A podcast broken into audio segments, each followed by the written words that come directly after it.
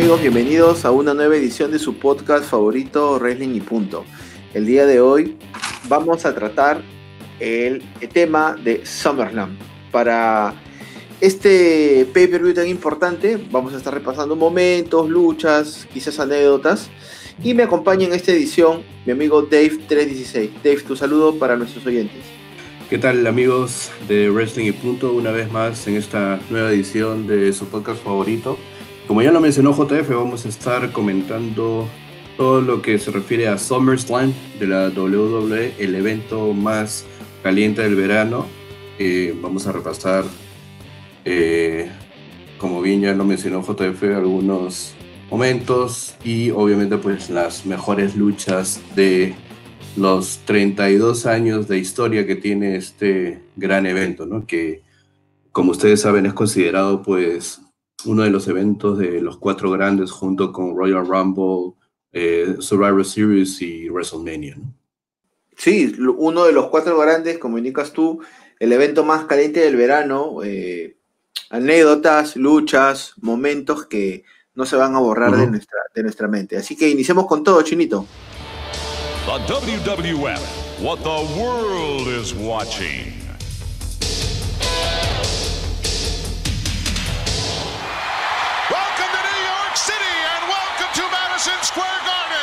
Site of some of sports and entertainment's greatest events of all time. And here we are in this site for the World Wrestling Federation's SummerSlam 88. Listo, vamos pues obviamente al primer SummerSlam, realizado pues el 29 de agosto de 1988 en el mítico Madison Square Garden en, en Nueva York. Este evento pues eh, se realizó eh, bajo la premisa o siguiendo pues lo que había sucedido en WrestleMania 4. Recordemos que eh, para esta época, en los años 80, los pay-per-view de WWF en ese entonces eran solamente cuatro, Royal Rumble, WrestleMania SummerSlam y el Survivor Series. Entonces, eh, lo resaltante aquí es que luego de ese torneo en WrestleMania 4. Eh, el campeón de la WWF era Matchman Randy Savage, quien había pues formado una pareja con, con Hulk Hogan, que se llamaba pues los Mega Powers. Ahora, lo resaltante de este evento, todas las luchas que hubieron, fue eh, un squash match, que creo que es el squash match o una lucha en donde un oponente pues aplasta a su rival de manera contundente y, rápida, y de manera dominante. Es el caso, pues, de el Ultimate Warrior, ¿no? convirtiéndose en campeón intercontinental al derrotar a Honky Tonk Man, quien eh, para ese entonces, pues, llevaba un buen tiempo como campeón intercontinental, ¿no? Creo que hasta ese momento era, pues, el campeón intercontinental con mayor tiempo en su reinado, ¿no? Ahora, lo que pasa aquí es que Honky Tonk Man estaba supuesto a luchar con Brutus the Barber Beefcake, pero debido pues a un ataque este, a una lesión, Brutus no se presenta y pues Honky Tonk Man no tenía oponente. Entonces, pues el Honky Tonk Man sale eh, confiado, ¿no? Este, inclusive da una entrevista eh, tras bastidores a Min Jim diciéndole no importa pues si es que Brutus Beefcake no puede luchar, yo solamente quiero que me den a alguien ah, para luchar esta noche. Y sale pues confiado al ring, ¿no? Eh, ni siquiera creo que uh, Gorilla Monsoon y Jesse Ventura, quien eran los comentaristas, sabían de quién se trataba. Perdón, el comentarista era uh, Gorilla Monsoon y eh, Superstar Billy Graham. Ni siquiera ellos sabían quién, quién iba a ser el oponente de Honky Tonk Man. En eso pues eh, se escucha la música del Warrior y Ultimate Warrior pues ya tenía un tiempo en la WWF y esta victoria en 31 segundos ¿no? Eh, solidificaría la presencia del Ultimate Warrior dentro de WWF. Así que pues lo vence en ese tiempo de manera pues contundente, rápida y se convierte en el nuevo campeón intercontinental pues para para la euforia y, la alegría pues, de todos los fanáticos congregados ahí en el Madison Square Garden. Y bueno, el evento estelar fue, eh, como ya todos saben, ¿no? Este, esta pareja pues conformada por, uh, por Hulk Hogan y por Randy Savage enfrentándose a los Mega Bucks, que eran pues Ted DiBiase y André Gigante. Eh, lo curioso de esta lucha es que pues Jesse Ventura, ¿no? Eh, fue nominado como el árbitro especial dentro de esta lucha en parejas. Y lo resaltante pues aquí es que eh, Miss Elizabeth, ¿no? acompañante pues de Randy Savage, eh, jugaría un papel determinante dentro de la lucha. ¿no? Entonces pues era, uh, digamos que Miss Elizabeth era la única presencia femenina dentro de la WWF y tuvo una participación bastante relevante dentro de la lucha. ¿no? Sí, sí, sí, sí, eh, sí, sí, ¿Recuerdas que, ¿Recuerdas que no era muy común eh, ver a Miss Elizabeth, pues, este, bueno, Miss Elizabeth, una, eh, la acompañante de, Randy Macho Savage, su esposa, ¿no? a la postre, ¿no? era la única presencia femenina que los fanáticos de la lucha tenían en ese momento, ¿no? Y obviamente pues una mujer bella y en un momento de la lucha pues se para en el apron, ¿no? En el borde del ring y, y, este, procede a, a, quitarse o a remover la parte inferior de, de su vestido, ¿no? Sí. Cosa que pues distrajo pues a distrajo pues tanto a Ted DiBiase y a, y a Jesse Ventura y a la postre pues esta distracción este, les costaría la lucha y los Mega Powers se llevarían la victoria. Y esto también eh, encendería un poco las alarmas de Randy Savage en cuestión de, de, lo que vendría para construir la rivalidad posterior entre los Mega Powers. Así que si pueden ver el, el, evento, es interesante pues, poder ver todo este SummerSlam de, 1988. Luego eh, quería recordar también JF el SummerSlam del año 91, que nuevamente se realizaría en el Madison Square Garden de New York. Eh, lo interesante aquí de, esta, de este SummerSlam es que era um, um, the match uh, made in heaven ¿no? and the match made in hell. ¿A qué se refería esto? No? the match made in heaven era pues la boda que Macho Man, Randy Savage y Miss Elizabeth realizarían. Se casarían dentro de la historia ahí en el evento en SummerSlam.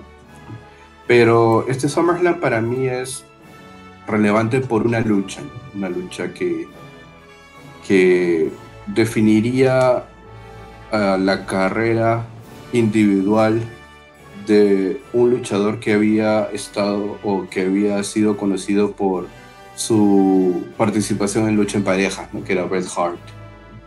Eh, Bret Hart se convierte en campeón intercontinental al derrotar pues, a Mr. Perfect en una muy buena lucha.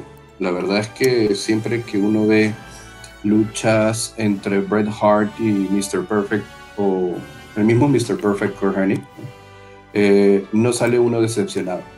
Y Bret Hart consigue su primer título individual justamente en este SummerSlam. Inclusive eh, celebra la victoria con, con Stu y con Helen, sus padres, mm. que se encontraban dentro del público. Eh, una muy buena lucha. Brett recuerda que es una de las mejores luchas que uh, de su carrera, de su carrera. Y que la victoria pues significó mucho porque eh, era su primer título individual en WWF en ese entonces. Ya para el año de 1992, recordar otro momento eh, importante para la compañía también, porque eh, en ese entonces, el año 91-92, empezaron a surgir ciertas acusaciones uh, en base a, luchadores que eh, estaban señalados por usar esteroides. Entonces la WWF en ese entonces empieza a enfrentar un juicio ¿no? por el uso y abuso ilegal de esteroides por parte de algunos de sus luchadores. Y la WWF en ese entonces estaba bajo la lupa.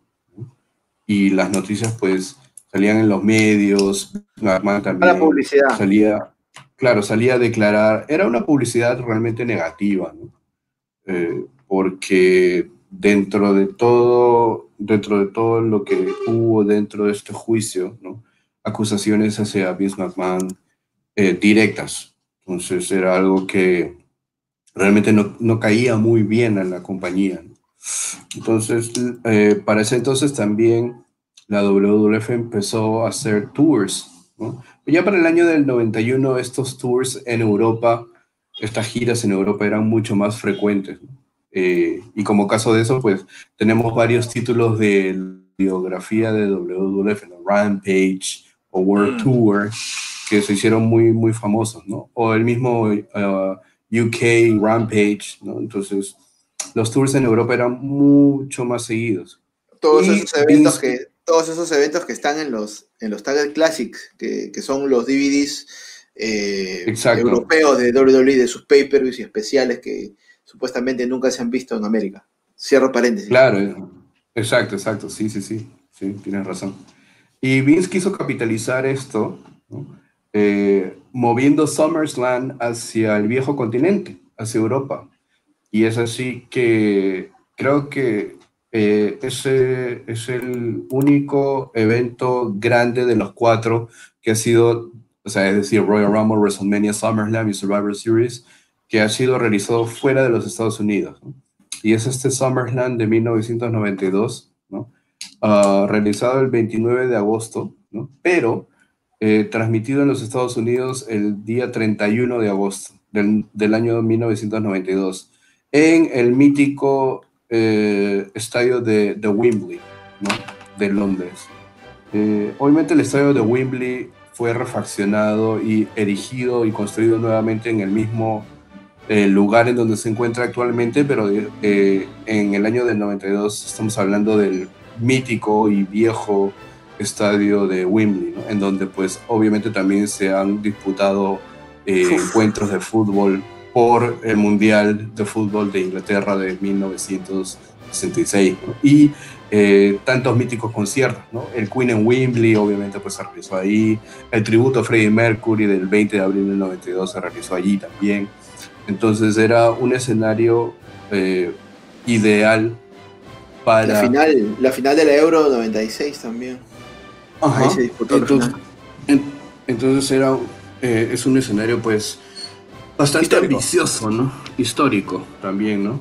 Eh, se dice que los tickets se vendieron en un lapso de 6 a 8 horas. Y estamos hablando más de 75 mil fanáticos congregados en un mismo recinto. ¿no? Eh, el evento estelar eh, es una de las mejores luchas también que se ha realizado en un SummerSlam. Teníamos pues al British Bulldog, ¿no? al luchador local, ¿no? a Davey Boy Smith, eh, retando por el campeonato intercontinental a, su cuñado, a Bret Hart. una muy, muy buena lucha. Bret Hart también dice que esta lucha marcó mucho su carrera y es una de las mejores también que ha tenido eh, a, lo largo de, de toda su, su, carrera luchística. Entonces, hay uh, muchas cosas detrás allí, ¿no? Mm, eso era lo que yo te quería preguntar. Lo que yo te quería preguntar, Dave. Eh, hay mucho, muchos secretos con respecto a esta lucha, muchas leyendas urbanas. Una de ellas indica que, que eh, David Boy Smith olvidó parte de, de, la lucha y fue Brett quien, quien llevó todo el ritmo. Claro, o sea, no, no, no es este, digamos que no es rumor, no es leyenda, no es secreto, porque el mismo Brett ha confesado en varias ocasiones que, eh, bueno, lamentablemente en esta época Davey Boy Smith eh, tenía un problema de adicción. Y este problema de adicción no se lo había revelado pues a nadie, ¿no? sino solamente pues algunas personas lo sabían. Y julio del 92 cuenta Brett que ya tenía eh, la idea con Vince de hacer esta lucha, ¿no? Y de llevarla a cabo en, en, SummerSlam. Y Brett cuenta que a partir de julio, una vez que se enteró que la lucha se iba a realizar, empezó a llamar a, a Davey Boy Smith para para conversar sobre la lucha, ¿no? Para, para pactar cómo es que se iba a, a realizar, cómo es que eh, tenían que trabajar la lucha. Pero mm, David Boy Smith nunca respondía las llamadas, nunca le devolvía las llamadas, nunca devolvía, o sea, no, no pudo hablar con David Boy Smith hasta dos semanas antes de la lucha en SummerSlam. Y es aquí donde, pues, una vez Brett logra hablar con David Boy Smith dos semanas antes de la lucha, le plantea cómo es que iban a trabajar la lucha. El problema está es que justamente eh, una vez empezada la lucha, Brett cuenta que tuvo que prácticamente mapear, llamar y eh, diseñar toda la lucha o recordarle la, lucha allí. Y el mismo Brett dice, eh, nunca me vas a ver, nunca me van a ver hablar durante mis luchas. Todas mis luchas nunca me van a ver hablar. Y esta lucha justamente es en la que ustedes, los fans, van a poder ver a, Brett llamando a la lucha en muchas ocasiones. Es más, en los primeros instantes de la lucha, el Bulldog está fuera del ring y la idea era que Brett iba a meter un tope, saltando por encima de la tercera cuerda y cayendo sobre el Bulldog. Y si ven bien este, ese momento, ¿no? el Bulldog eh, como que no se espera ese tope de Brett o no lo intuía o, no se, había olvidado de que Brett iba a hacer eso y, y con las justas este, llega a, a, cazar o a agarrar a Brett. O sea, es bastante complicada esa, esa movida y ese momento.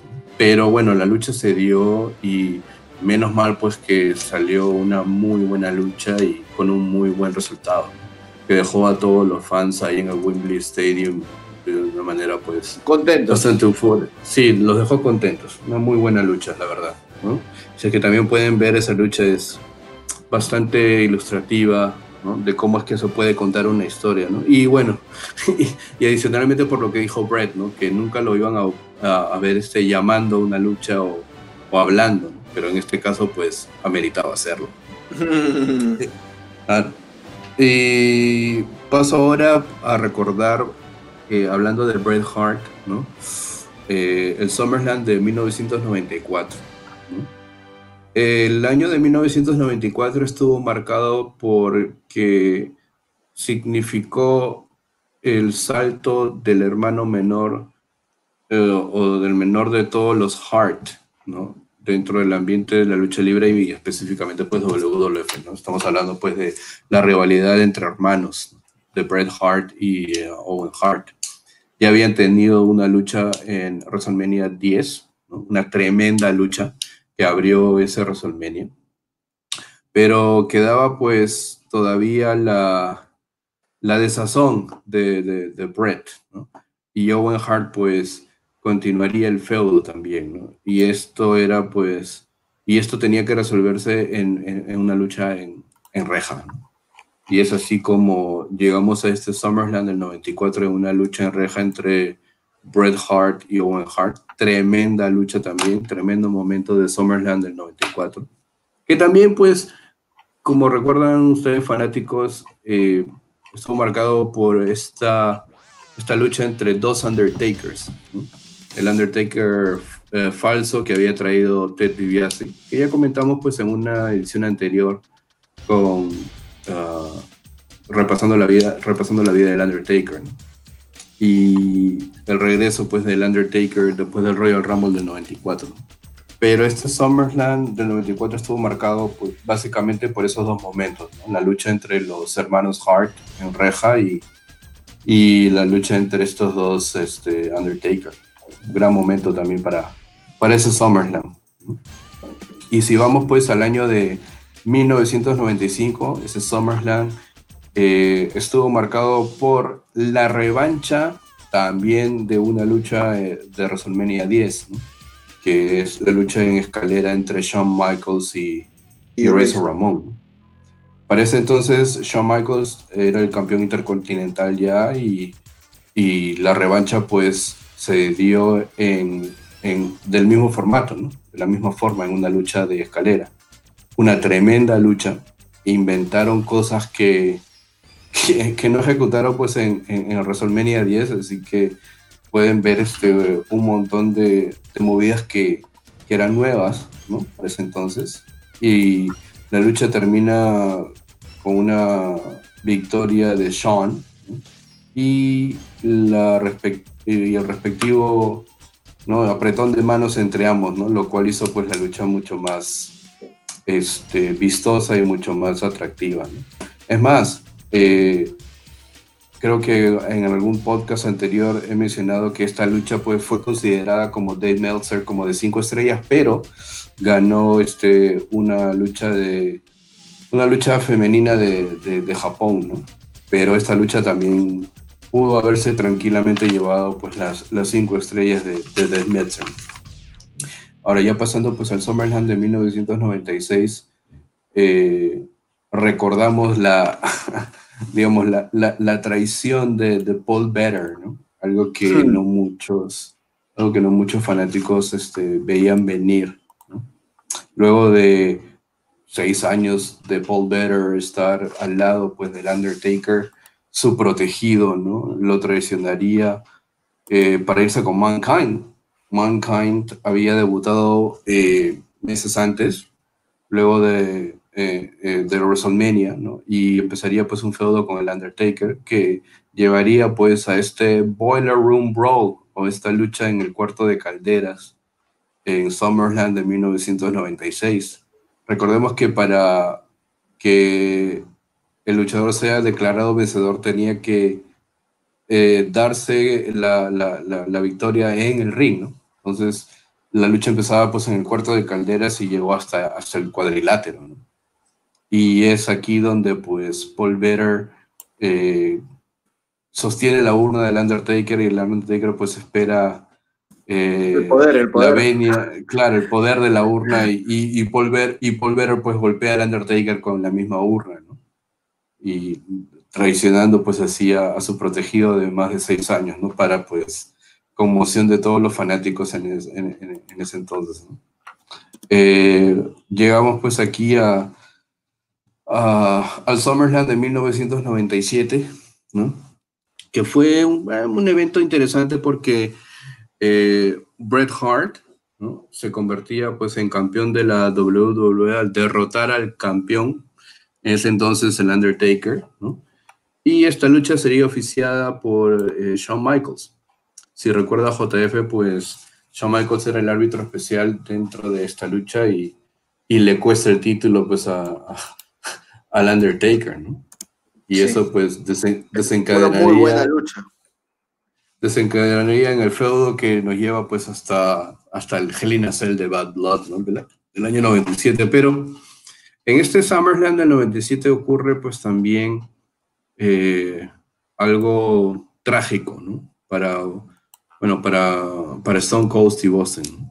Creo que este momento y esta lucha en particular acortó eh, la carrera de, Stone Cold porque eh, la manera en que ocurrió la lesión era algo que, ni siquiera el mismo ni, siquiera el mismo Stone Cold esperaba. Eh, Stone Cold retaba al campeón intercontinental Owen Hart en esta lucha de SummerSlam y la premisa era que si Stone Cold no podía derrotar a Owen tendría que besarle el trasero. Esa era, la, el, sombra, de, las promesas, ¿no? De la, de la fundación. Ajá, de la estipulación. Entonces, eh, al rebotar Stone Cold en las cuerdas, ¿no? Owen toma Stone Cold y lo deja en una posición, ¿no?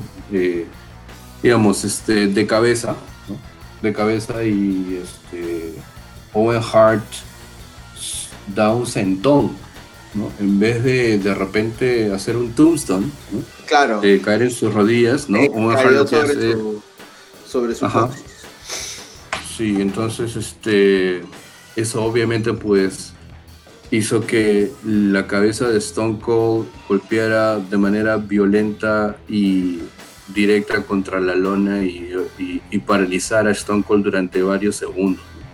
Stone Cold cuenta que... ¿ah? se veía venir porque estaba muy abajo la cabeza de Stone Cold. Igual si se hubiese arrodillado Dave, yo pienso que el daño de repente hubiese sido menos ya, pero de que la cabeza golpeaba la lona, la golpeaba. Mm, sí, claro, pero bueno, lamentablemente. lamentablemente pues pasó, ¿no? Pasó. Owen hizo lo que hizo, pasó lo que pasó y Stone Cold estuvo paralizado varios segundos. Cuenta que no podía sentir sus piernas, ni sus manos, ni sus brazos y solamente veía como un flash, ¿no? una, luz o un flash destellante y, este, nada, o sea, como pudo, trató de arrastrarse, de caminar hacia Owen y Eric Hamner le preguntaba, ¿estás bien? ¿Estás bien? Y, solamente el, eh, Stone Cold le dice a Eric Hamner, al árbitro, dile a Owen que no me toque. Dile a Owen que, que, no, que no haga nada, que no me toque. Y Owen, si ves la lucha, trata de ganar tiempo metiéndose con el público. Sí, sí, sí, sí. Para, para que Stone Cold pues arrastrándose y... Claro, se va poniendo de espaldas, se va poniendo de espaldas, más o menos con la posición pues, donde estaba Stone Cold. Claro. Y en el peor paquetito de, la historia de la lucha libre, pues Stone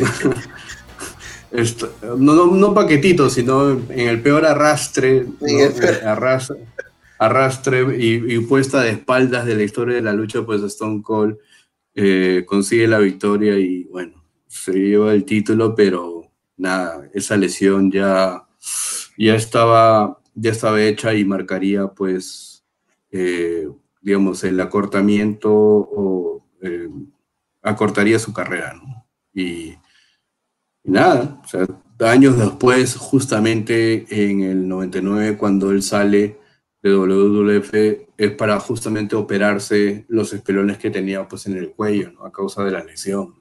Ah, los doctores le dijeron, oye, o sea, no puede seguir luchando, Entonces lo que hizo fue comprar tiempo desde desde SummerSlam hasta Survivor Series no luchó, ¿no? Solamente Stone Cold aparecía, pero no, no, no, no tenía lucha, ¿no? Y, lo que hizo después... y, lo que hizo después ya, pues ya, lo que pasó, lo que pasó. Claro. Sí, no, claro, o sea, tenía que ser un squash, ¿no? O sea, tenía que ser un squash. La próxima lucha contra Owen en Survivor Series, esa lucha, un squash, o sea, tenía que ser así rápida, ¿no? No podías, no podías exigirlo tanto. Y bueno, pues Sí, pero así sucedió. Es que tienes que estar un poco loco para arriesgar tu físico, prácticamente tu vida en un combate. En juego el campeonato intercontinental de la Federación Mundial de Lucha y todavía estamos a la espera de que suba al ring Owen Hart, el campeón. Tengo un dolorazo de cabeza y un dolorazo de pierna, Carlos, pero no importa aquí. Aquí voy a estar viendo esta lucha porque es una lucha tremenda que vamos a ver aquí todo el mundo. Muchos letreros llamativos aquí por todas partes. Hay algunos que, por supuesto, no podemos leer. pues sí lo podemos leer, En voz alta no. pero hay muchos que repudian a Steve Austin. Aquí viene... La mayoría, diría yo. Aquí viene acercándose Jimmy Neidhart. Con cuidado, con cuidado. Jim penetra al ring y va a sorprender a Steve Austin, pero no. Lo sorprendieron al primero y la aplica en la paralizadora.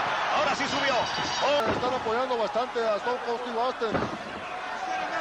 Metiendo bien ahí las botas. Owen Hart piquete los ojos. Aplicado por el frío como la piedra. De espaldas contra la esquina. Owen Hart ahí está. La serpiente cascabel. Parece una ametralladora de dar patadas. Oh, señales obscenas también. Se producen en las manos de Steve Austin que azota a Hart. Lo tiene media vuelta al mundo.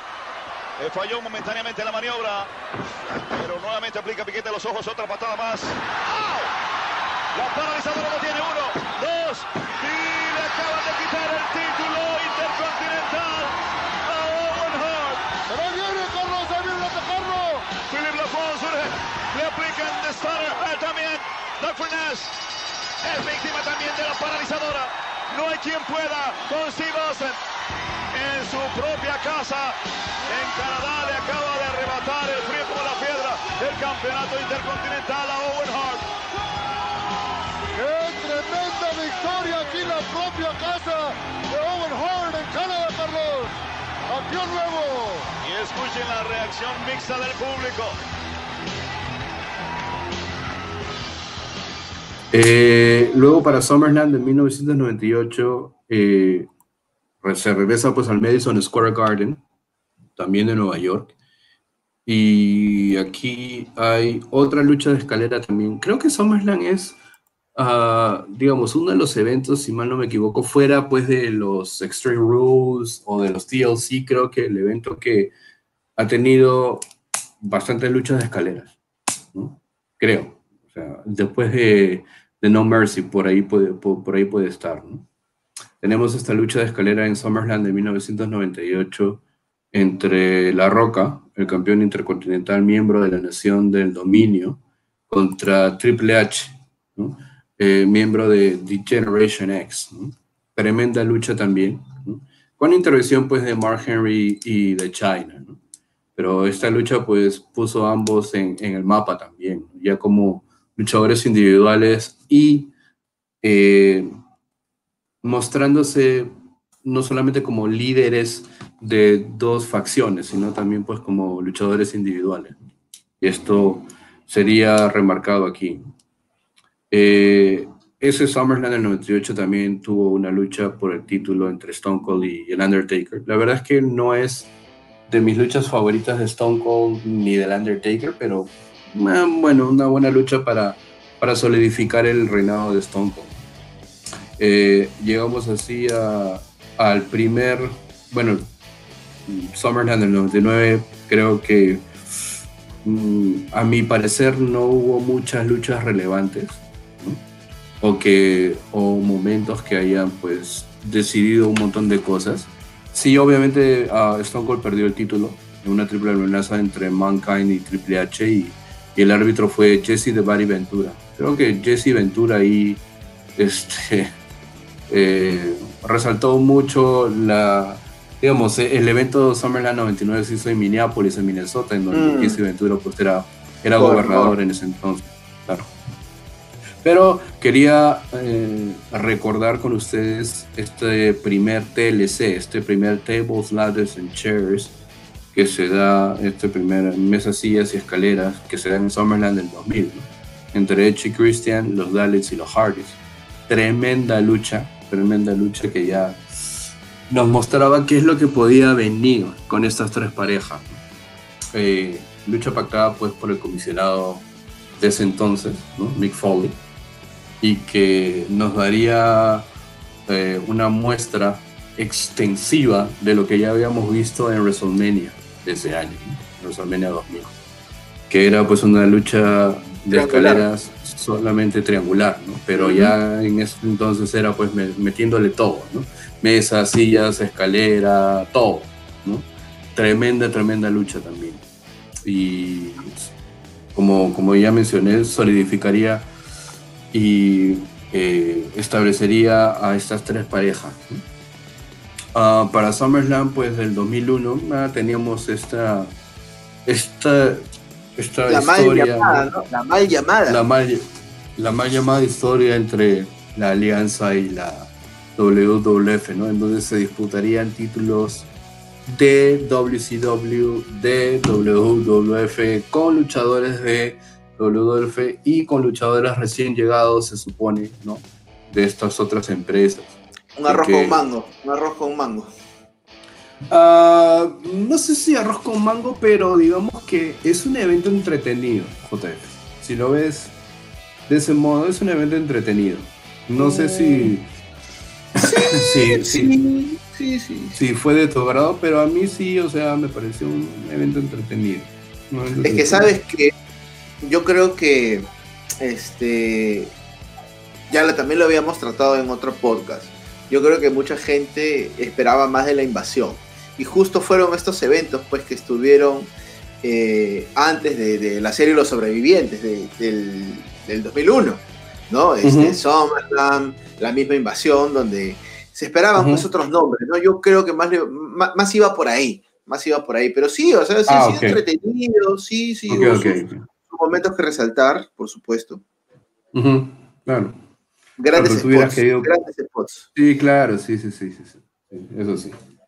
Bueno, y para Summerland del 2002 tenemos pues que un joven, ¿no? Brock Lesnar, ¿no? Talento que había debutado hace algunos meses antes, eh, se convertía pues en, campeón de la WWE, ya WWE en ese entonces, Y el regreso después de más de cuatro años del chico rompecorazones de Shawn Michaels, en esta lucha no sancionada ¿no? contra Triple H.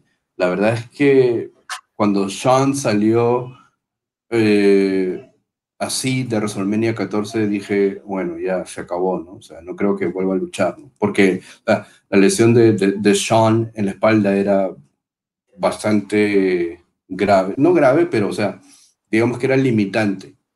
Y en ese entonces pensaba que Sean no podría regresar, pero mm, me sorprendió mucho cuando lo vi regresar en, en el 2002 y, y, hacer esta tremenda lucha con, Triple H. Eh, en uno de los, creo, si no el mejor regreso de, de Shawn Michaels. Bueno, el, primer regreso de Shawn Michaels, Así que... De tantos, de tantos. De tantos, ¿no? Pero no, no, no, es una muy buena lucha, es una muy buena, y es un muy buen momento, muy buen momento.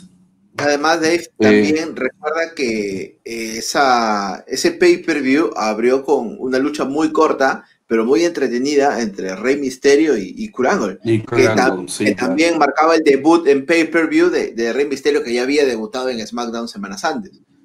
La lucha muy entretenida, cortita. Muy buena lucha. Muy buena lucha. Sí, sí, sí. Muy buena lucha también.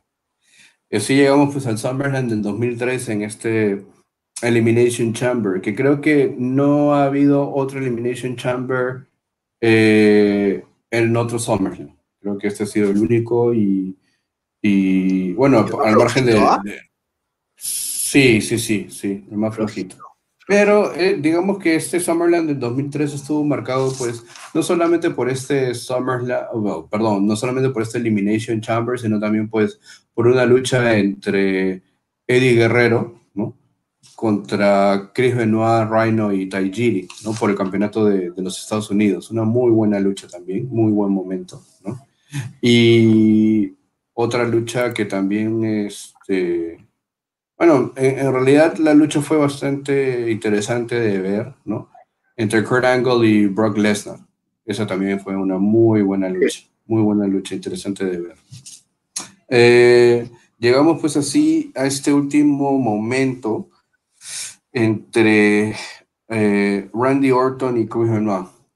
¿no? Randy Orton eh, se convierte en campeón peso pesado mundial a la corta edad de 24 años, convirtiéndose este es entonces en el campeón pues más joven que ha tenido eh, la compañía, campeón mundial que ha tenido pues la, la compañía, ¿no? con solo 24 años, derrotando pues a, a Chris Benoit, una muy buena lucha también.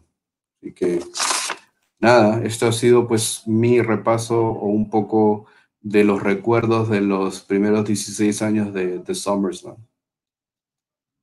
Por supuesto, por supuesto que fueron, fueron unos muy buenos años, marcados también por, bueno, hemos pasado pues este 80, 90, hemos llegado pues este al año al año que indicas, pero ¿sabes qué se te pasó con la edición del año 2003?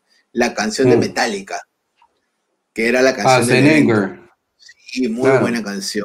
Ese tampoco la tocamos en el tema de la música. Se viene parte 2, creo. Parte 2. Sí, sí, sí. Puede ser, puede ser, Pero sí, claro, Saint Anger, Saint Anger eh, eh, fue el tema principal de, de ese evento, ¿no? Y bueno, el, el, álbum no es muy amado por los fanáticos de Metallica. Es el, creo que es el álbum menos apreciado de todo, pero sí, o sea, tuvo, tuvo sus cosas y dentro de eso se convirtió pues la canción de, del evento de SummerSlam del, 2003. Ahora, justo que estábamos hablando de, bueno, que estamos hablando de SummerSlam, en, en, el Instagram del WWE Network, no sé si, si, si, se han percatado que hay una, como una especie de torneo, ¿no? ¿Cuál es el mejor SummerSlam de todos? ¿no? Y ya están en las, creo que en las semifinales o en la etapa semifinal de, digamos, de esta encuesta que, que, han hecho ahí en el WWE Network. Y, quiénes han quedado? eh, a ver, déjame ver. Las semifinales está entre SummerSlam del 2002, SummerSlam del 2000, SummerSlam del 2015 y el SummerSlam del 2008. Mm, o sea, esos cuatro son Summer Me voy por ¿ah? Sí, yo creo que también va. Yo a, creo que también. Sí, es que era la transición de la actitud a la, a la Ruthless Aggression. Creo que por eso, el regreso de Sean, la coordinación de Brock. Claro. Sí, sí, sí, sí, sí, sí, sí, sí. Hay una lucha entre, si no me equivoco, Rob Van Damme y Chris Benoit por el campeonato intercontinental, que también es una tremenda lucha ahí. Sí, sí, sí, sí, sí, sí, sí. O sea, hay, hay, hay varias, hay, hay, hay varias. Está también, por ejemplo, este Edge contra Eddie Guerrero, también muy buena lucha, Mm, muy buena claro. lucha, muy buena lucha, Sí, muy sí, buena sí. lucha. Nada, vamos a, Pero vamos a nada, continu- o sea, hay que continuar, continuamos. And now, Raw, SmackDown, and Day of Reckoning 2 present WWE SummerSlam. Y bueno, Dave, vamos a pasar al año 2005. Este momento eh, en la lucha libre, pues, eh, se vio marcada por eh, una línea muy delgada que pasaba la realidad a la ficción y de la ficción a la realidad. Voy por partes, ¿ya? Hulk Hogan versus Shawn Michaels una guerra de egos, aparentemente. Una guerra de egos que eh, nos trajo una lucha que en el papel enfrentaba al top de los años 80 versus el top de los años 90, es decir, eh, el old school versus la era actitud. Entre Claro. comillas, en, en el papel, en la imagen, en el póster, era lo que pintaba. Hugo, pero jamás pensamos que este combate se pudiese hacer realidad. Habían egos de por medio, quizá vivieron en épocas diferentes, pero finalmente se ha convertido en realidad. Ícono contra leyenda. Y vamos, Vamos a, A repasar esta historia. I'm right here, on my knees, estoy aquí de rodillas pidiéndote for one favor un favor. No te estoy pidiendo nada más ni nada menos que lo que pide cualquier otro fanático de la WWE.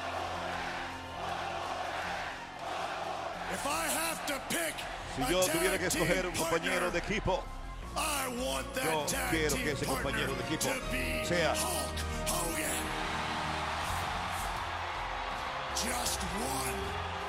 solo una vez una lucha más. Ahí está. Hulk Hogan ha contestado. Los Se deseos del rompecorazones han sido respondidos. ¡Qué equipo! ¡Qué trabajo en equipo! Oye, hay que admitirlo, están funcionando bien. Y ahora, Salve si quien pueda. La bota. El super maquetazo. Se acabó. Un equipo soñado. Dos de los más grandiosos super gladiadores de todos los tiempos. Haciendo equipo en el mismo ring. ¡Oh, no! ¿qué es esto? La super patada para Hogan.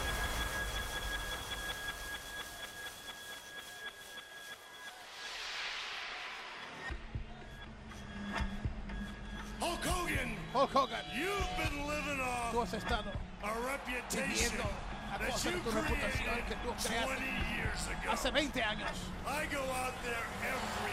Yo voy allá cada noche.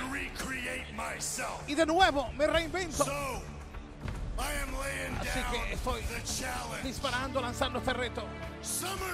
En SummerSlam, el inmortal. Hogan versus contra el chico rompe corazones.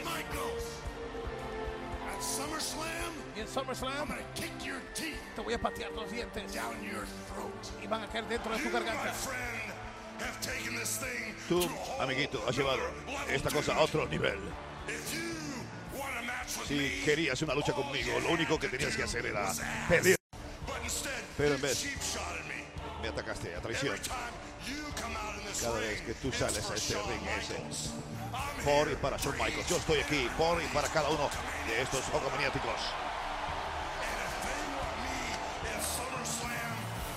in SummerSlam.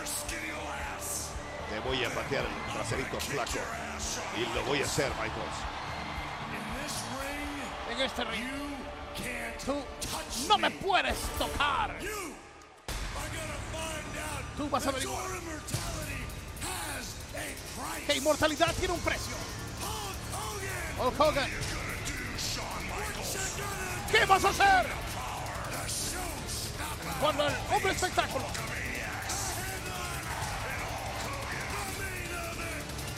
el evento estelar, el ícono ¿Qué vas a hacer? Cuando es SummerSlam. Los hogomaniáticos te destruyan. Eh, sin embargo, eh, lo que más recuerdan los fans es este troleo, esta tomada de pelo, esta manera eh, sobreactuada de poder vender las movidas de Shawn Michaels durante toda la lucha con Hulk Hogan. ¿Cómo empezó este, este feudo? ¿A qué nos llevó esta, esta, esta lucha? Bueno, si recordarán, eh, hubo en un Raw un encuentro en parejas donde Shawn Michaels y Hulk Hogan hacían un tag team.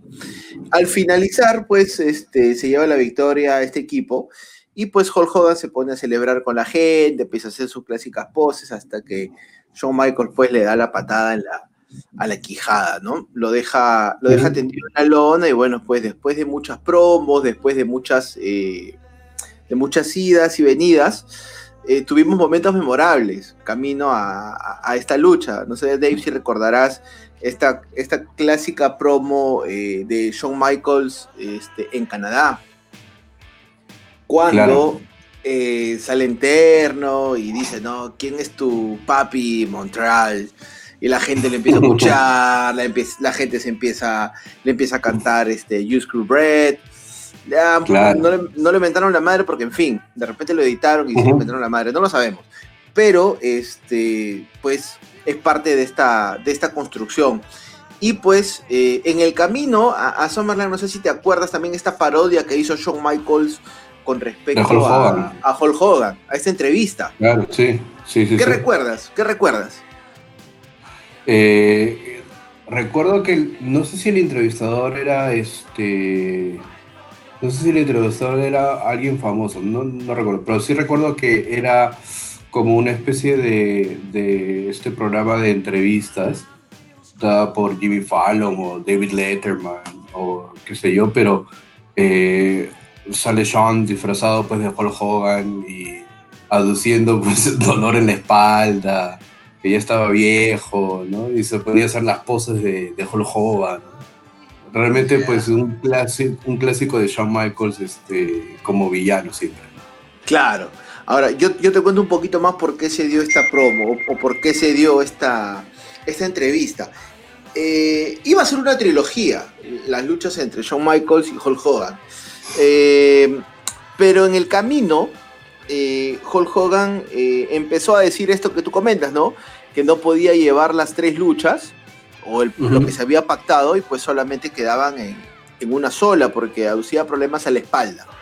Entonces, eh, esto hizo explotar, pues, de alguna manera a, a Shawn Michaels, y bueno, pues no tuvo mejor manera de, de avisar lo que se venía, ¿no? Un tema de burla para, para, para Hulk Hogan y su lucha, ¿no? La lucha es recordada no por tener a Hogan y, y a Shawn en el ring, sino por tener pues a, a, a- a- a las movidas sobrevendidas, ¿no? Ahora, para los fanáticos pues que, que- que- que no sepan o, o que no entiendan este término de sobrevender una movida, es algo simple, ¿no? Eh, un lazo al cuello que parece que te están pues arrancando el cuello, ¿no? Un contralona que parece que en vez de aventarte la lona te están aventando al vacío, ¿no? Cosas así. Luchadores que hacen estas cosas, bueno, pues Tom Ziggler, en su momento Billy Gunn, y pues y para esta lucha Shawn Michaels. Pero dentro de, de- de esta, de este pay-per-view de, de SummerSlam, también tengo otro momento para recordar, donde está involucrado el amor. Bueno, una relación acabada, acabada por un, Un tercero, triángulo, un triángulo, triángulo claro. amoroso, un triángulo amoroso entre Edge, Lita, pues, y, y Matt Hardy, ¿no? Eh, recuerdo mucho este ángulo. Este, no voy a decir que me siento identificado, pero hay muchas cosas que, que- que salieron a la luz, ¿no? Muchas cosas como la relación que tenía, pues, este Edge con, con Matt Hardy, cuando Matt Hardy lo llamaba a Edge a diario cuando Edge se lesionó el cuello. eh, mu- muchísimas cosas.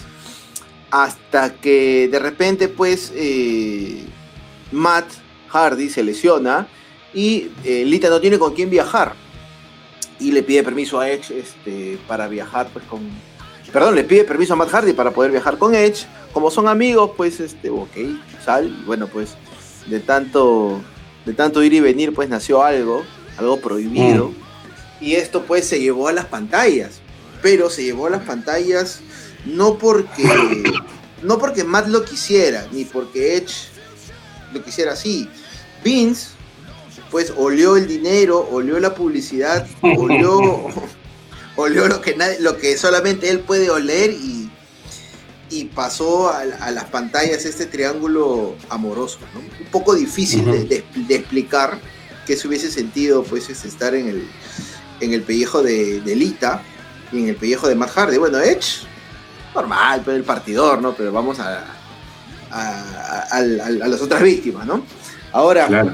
Eh, promos muy fuertes, muy intensas, que nos llevaron a, a tener a Edge poniéndole las manos oficialmente a Matt Hardy después de todo lo que Matt hizo, diciendo pues que su novia era una tal por cual, que ahora Matt Hardy es conocido porque su novia pues sale con un, su exnovia sale con un main, main eventer, que ahora este, la gente habla de Matt Hardy no porque defiende el campeonato crucero, sino por otras cosas, se dijeron de todo. Y el, y el Claro. puntapié inicial fue en SummerSlam. Pero eh, fue, el- fue el momento de cómo acaba la lucha.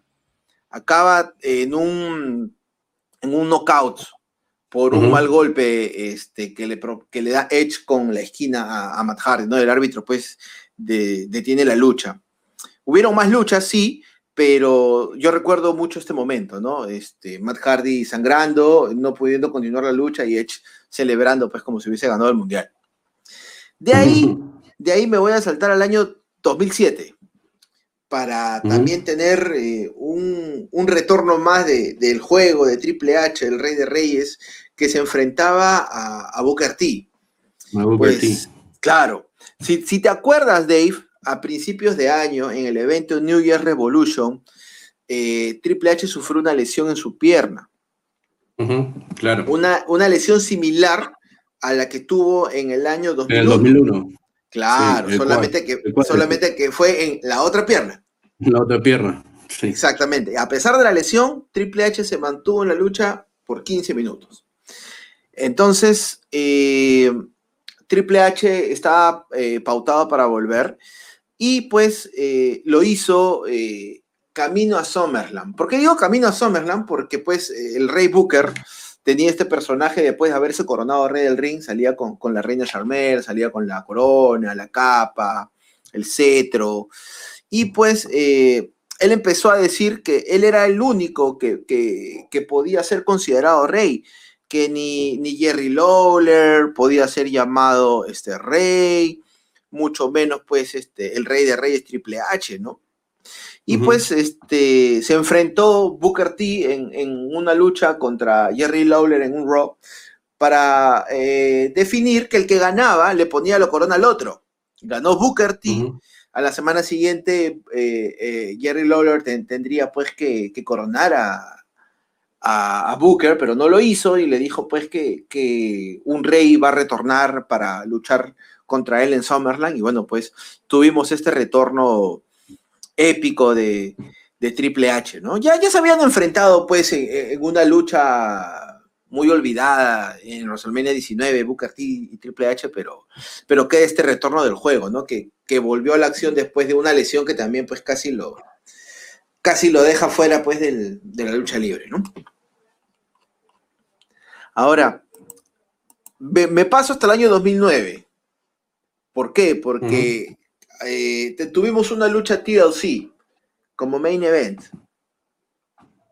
Tuvimos una lucha donde eh, CM Punk se enfrentaba al campeón de, de turno, eh, Jeff Hardy, por el campeonato peso pesado.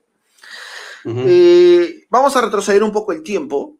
En el episodio del 24 de abril de SmackDown, el Undertaker perdió un combate contra el Big Show. Eh, Undertaker tomó una pausa después de esta, de esta derrota y pues eh, tuvo un regreso casi al finalizar el pay-per-view. Eh, CM Punk se coronó eh, nuevo campeón peso pesado. Eh, Jeff Hardy estaba pues este, en la lona, noqueado pues y sonan las campanas, ¿no? Pum. Y pues eh, en vez de ah, eh, esperar la clásica salida del Undertaker por la rampa o esperar que se encuentre detrás de su rival, pues estaba eh, en el lugar donde estaba Jeff Hardy, es decir, estaba tendido en la lona, lo tomó con su mano derecha eh, para el chokeslam, pues, y, le aplicó la garra contra lona, ¿no? Luego tuvieron, pues, el Undertaker y, y CM Punk un mini feudo ya en los últimos meses del año, ¿no? Pero fue bueno el retorno, sorpresivo, eh, nadie lo tenía en el radar al Undertaker eh, para regresar en esas fechas. Usualmente no suele regresar este, para esas fechas, pero nos dio una, una alegría, una, una grata sorpresa y una, y una alegría para recordar. Ahora, me voy al año 2010, año siguiente. Nexus. ¿Qué te acuerdas de Nexus, Dave? Dios, este, este grupo, ¿no? De, salido pues de, del NXT, ¿no? Que lo conformaban pues este Otonga, David Otonga, Darren Young, eh, Heath Slater, Justin Gabriel, eh, Skip Sheffield, o conocido como eh, Ryback. Ryback, ¿no? Eh, Michael Tarver y, bueno, a la cabeza Wade Barrett, ¿no? Wade y este Barrett. grupo pues que, que amenazó por un tiempo pues a todo el roster de WWE, ¿no? que creo que lo están intentando hacer con este grupo nuevo que se llama eh, Revolution, creo. Eh, retribución. Ret- Retribution, Sí. bueno, algo, algo similar, ¿no? que ya hemos visto antes en, en la persona de Nexus, ¿no? Sí, y, y como tú lo comentas, ¿no? Eh, pusieron de cabeza este, todo el roster, todos los programas, empezaban a, a sacarle la madre a, a todos los que se cruzaban en su camino. Y es más, en su debut, el 7 de junio en Raw, eh, atacaron a John Cena, a CM Punk y, y a varios empleados, donde es- está este, este segmento recordado eh, de Daniel Bryan pues ahorcando con su corbata a uno de los, de los anunciadores de, de la empresa. Destrozaron Claro. el ring, pobre John Cena le aplicaron todas las llaves, este... Claro, la mesa de transmisión, Uy, las no. cuerdas. Sí, sí, sí, pasó todo, pasó todo, pasó todo. No se necesitaron comentaristas para, para narrar o para darnos a entender lo que pasaba. Todo fue muy, muy gráfico. Ahora, dentro de, de- de esa, eh, de lo que pasó en ese momento, eh, tú sabes que todo está marcado, pues la lucha libre sigue un patrón, sigue un guion, pues sigue, sigue una historia, pero a veces, a veces la gente se, se sobreexalta, la gente quiere dar un, un plus, un valor agregado y, y termina patinando. ¿Cuál fue este valor agregado? Pues un, un escupitajo de, de Daniel Bryan a John Cena y pues la a, a Justin Roberts con su corbata, cosa que no estaba dentro de los planes de, de la empresa. Entonces ya este, Vince este, no, no muy contento por las acciones y, y por, los, por la mala publicidad, por los comentarios negativos de las redes y de los patrocinados, de los de los anunciantes de, de Raw, eh, decidió pues este, despedir a, a Daniel Bryan, ¿no? Ahora, esta, esta- este despido también pues, fue parte de una, de una historia, ¿no? Este, indicando pues que, que Wade Barrett expulsó a, a Daniel Bryan por haberse arrepentido de, de lo que había hecho, pero bueno, pues eso fue la manera de poder este, darle al universo de WWE una explicación de qué es lo que había pasado, ¿no? Después de ese despido, Nexus siguió causando estragos en la, en la- en la federación, en la WWE, atacando por meses a varios luchadores de Raw. Lesionaron a Bret Hart y sobre todo, semana tras semana, John Cena era pues este, la piñata. Golpe El tras blanco. golpe, el blanco, ¿no? Era el objetivo a destruir. Y Nexus interfería en sus luchas, le costó el campeonato de la WWE, este, pasaron tantas cosas hasta llegar a, a SummerSlam. Entonces, eh, John Cena armó un equipo, un equipo con John Morrison, Edge, R-Truth, Jericho, Bret Hart y, y, este, el Gran Cali, ¿no? Aunque no lo crean. Y lógicamente John Cena en una lucha de 7 contra 7. ¿Qué pasó en SummerSlam? De En eliminación. Summer- eh, de eliminación, exactamente, como tú lo indicas. En Summerland, pues, este, camino a Summerland, eh, Gran Cali, pues, este, eh, lesionó, este, se lesionó, o, o, bueno, Nexus lo, lo lesionó a Gran Cali, y pues, este, había un miembro sorpresa para, para esta lucha de 7 contra 7. Todo el mundo eh, rumoraba que era el Miss, eh, el, el integrante, incluso Miss en ese momento era este, Mr. Money in the Bank.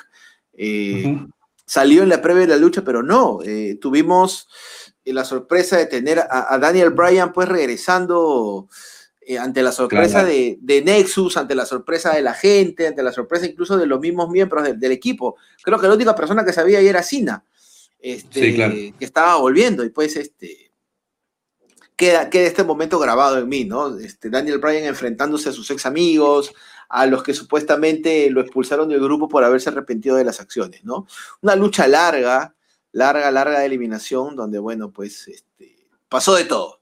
Pero se recuerda mucho, pues, Daniel Bryan eh, perteneciendo al equipo WWE para enfrentar a sus ex amigos de Nexus. Ahora, Summerland es momento de, de muchas luchas, este, muchos, muchos encuentros y sobre todo este, grandes spots. No sé eh, si se nos ha pasado el spot de que tuvo Steve Blackman con Shane en, en- en lo alto del, del stage. Ah, No sé si lo tocaste. Creo que se nos pasó. No, no, no, no, no. Sí. No, no, no. Ah. No, no lo recordaba, pero sí era Summerland del 2000, si no me equivoco. Claro, fue, un- fue un spot bravo, la caída de Shane, pero más bravo fue el codazo. Sí, El claro. codazo de Steve Blackman fue, fue, fue, fue, fue bravo, fue bravo. Ahora, Claro. hablando, hablando de spots, pues tenemos aquí a, a Randy Orton enfrentándose a, a Christian por el campeonato peso pesado. Y este spot del RKO sobre, sobre las escaleras. No sé si del 2011. ¿no? del 2011, claro. No sé si recuerdas, este, hubo un evento, hubo un evento camino a SummerSlam que se dio una sola vez, donde la imagen era este, Obama, una caricatura de Obama este, siendo de árbitro. Sí, claro. Ya. Ahora, dentro de ese evento, eh, Randy Orton retuvo el campeonato peso pesado de, de la WWE eh, ante Christian, pero el árbitro no se dio cuenta que, que Christian tenía este, el pie salido, este, el pie salido, ¿qué estoy hablando? ¿Cómo va a tener el pie salido? Que Christian es No, uno de sus... el pie en la su- cuerda. El pie en la cuerda. El árbitro no se, no se dio cuenta, entonces Christian pidió revancha, este, y después de varios eventos, pues este, Money in the Bank fue el, el elegido para, para poder tener esta revancha, donde Christian pues le quita el título, y luego pues Randy Orton solicita también una, una revancha, ¿no? Eh, teniendo pues una lucha donde todo es libre. Una lucha súper libre donde pues este Randy Orton aplica un RKO este, espectacular sobre, sobre la, la escalera metálica este, a Christian para poder cubrirlo. Una lucha este, donde también tenía que estar Edge, en la esquina de Christian, pero Edge pues este, lo abandonó antes de la lucha, ¿no? Quiso salir con él. Ahora, dentro de ese pay-per-view del año 2011, eh, ocurriría también pues un cobro de un maletín, Así el es. cobro de Alberto del Río. Alberto del Río. derrotando pues a, a CM Punk. Ahora, ¿qué teníamos? No? Teníamos eh, esta lucha entre el campeón de la WWE, que era John Cena, versus el campeón de WWE, que nunca perdió el título, que era CM Punk. Eh, ¿Cómo llegamos a esta situación? Bueno, pues este, ya sabrán varios que CM Punk ganó el título eh, minutos antes de que su contrato expirara con la WWE, pues y se fue por un par de semanas. Eh, se hizo un torneo para coronar un nuevo campeón.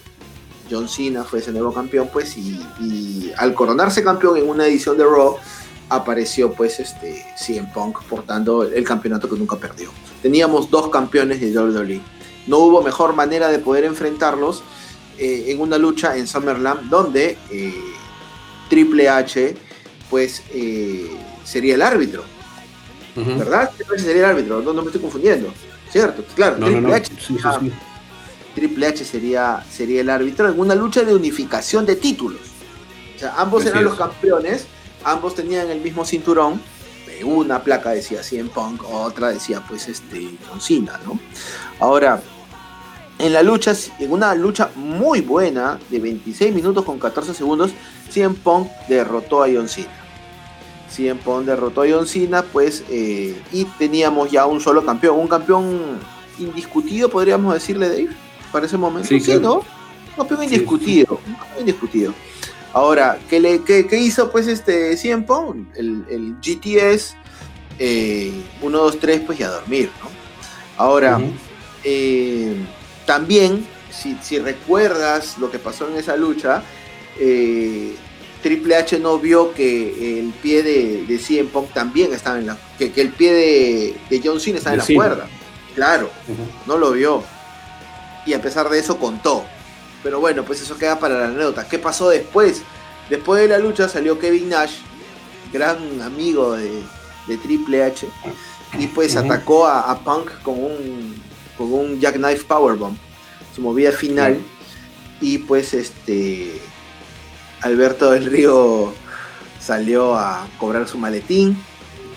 Este, 12 segundos fueron necesarios para derrotar a, a CM Punk y pues y, y- y Del Río se coronó como, como campeón de la empresa, ¿no?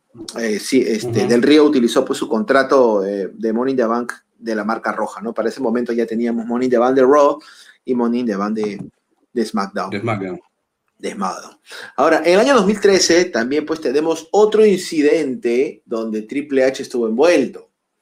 Ahora, este es uno de los más recordados, ¿no? Uno de los, de los tantos, este, de las tantas veces que Triple H pues este, se fue por el lado oscuro de la fuerza, por sus intereses personales, quizás para, como dicen algunos, ¿no? Para, como dicen algunos equivocados, para robarle el, el- el spot y la luz a otros talentos, ¿no? Sí, claro. Este, Triple H aplicándole el pedigrí a, a Daniel Bryan. Un hecho más o menos similar al del año, ante- al del año anterior. Eh, Triple H era eh, el árbitro especial en una lucha donde John Cena eh, ponía el título en juego ante Daniel Bryan.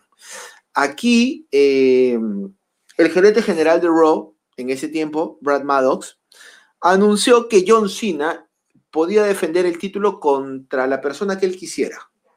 Eh, pues, a petición popular, eh, el universo de WWE quiso que, que Daniel Bryan sea, pues, este, el contendiente número uno al, al- al título de Cena. Ahora, eh, Daniel Bryan, pues, eh, le sacó una muy buena lucha a Cena, un talentazo Daniel Bryan. Este, Tremenda lucha. Tremenda lucha, tremenda lucha. Y ganó el título en 26 minutos, casi 27 minutos, ¿ya? Eh, después de la lucha, eh, Cena y Daniel Bryan pues se dan la mano en señal de respeto. Y pues este cae la, la pica pica, toda celebración, hasta que suena la música pues de, de Randy, ¿no? Randy en ese momento te- era el, el ganador del Money in the Bank All Stars. Eh, ¿Por qué fue All Stars, Dave? ¿Te acuerdas? Si no te la soplo.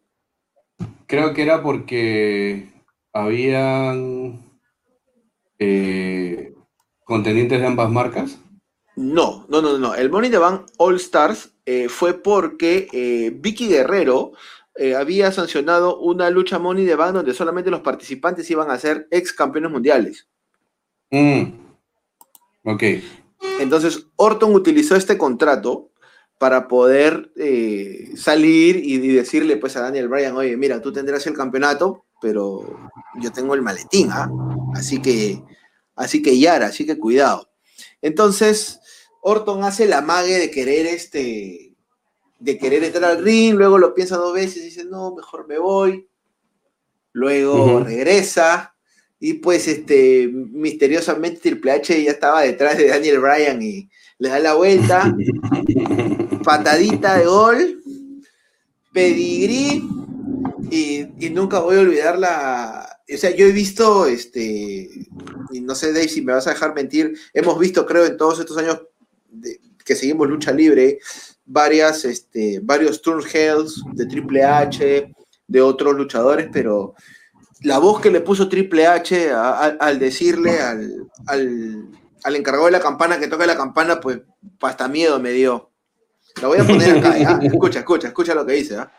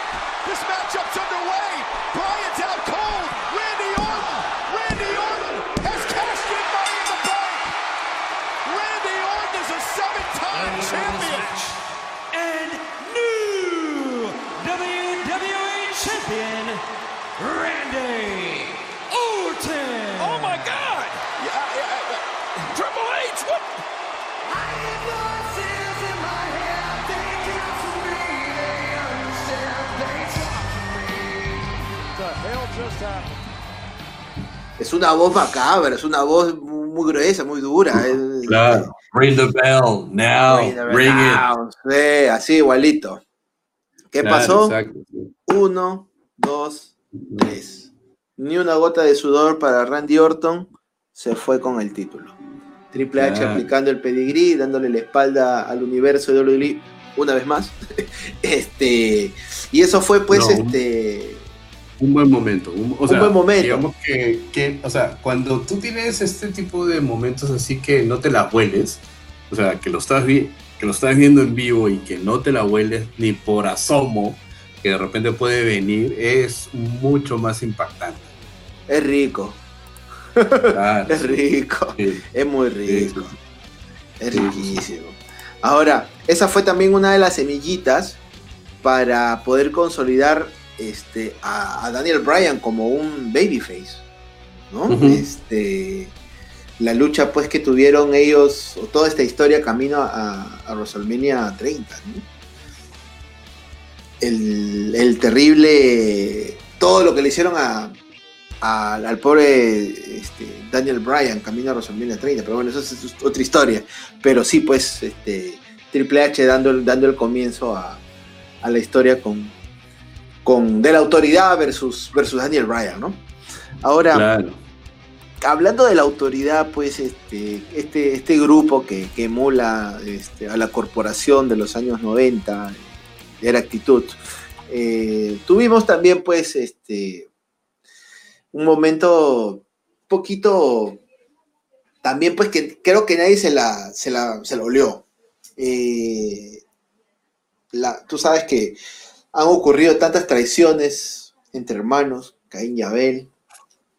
Este, Claro. Ese es un claro ejemplo. Eh, y tuvimos pues Brett con este, Owen, ¿no? Brett con Owen, este, ¿no? Bueno. Eddie con Chavo, pues no, no eran hermanos, pero este, eran familia, ¿no? Este, pero jamás, jamás esperé que, que Nikki Bella pues este, traicionara a Brie costándole la lucha ante Stephanie McMahon, ¿no? No, me lo esperaba, no me lo esperaba.